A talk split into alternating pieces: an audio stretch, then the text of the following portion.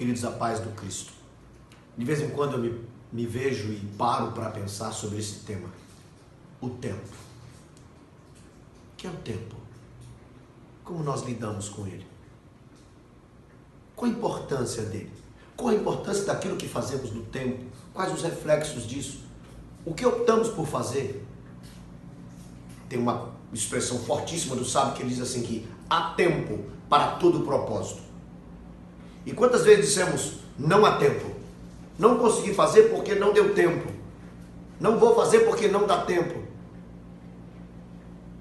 É um pensamento extremamente perigoso porque nós nos escondemos ou mascaramos nossas prioridades quando dissemos que alguma coisa, principalmente coisas importantes, não conseguimos fazer porque não teve tempo, não tivemos tempo, porque não há tempo. A verdade é que nós não priorizamos porque de fato aquilo não era importante. Porque ou a Bíblia está errada ao dizer que há tempo, ou nós estamos errados quando dissemos ou dizemos que não há tempo. Definitivamente a Bíblia não está.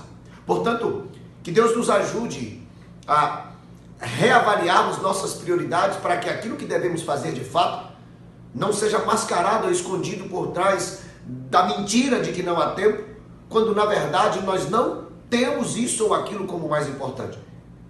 Que Deus nos ajude a corrigir essa escala de prioridades para que possamos fazer aquilo que Deus quer que nós façamos no tempo que Deus tem para que nós façamos e que nisso Deus seja glorificado e nós possamos ser encontrados aprovados. Meu irmão, há tempo.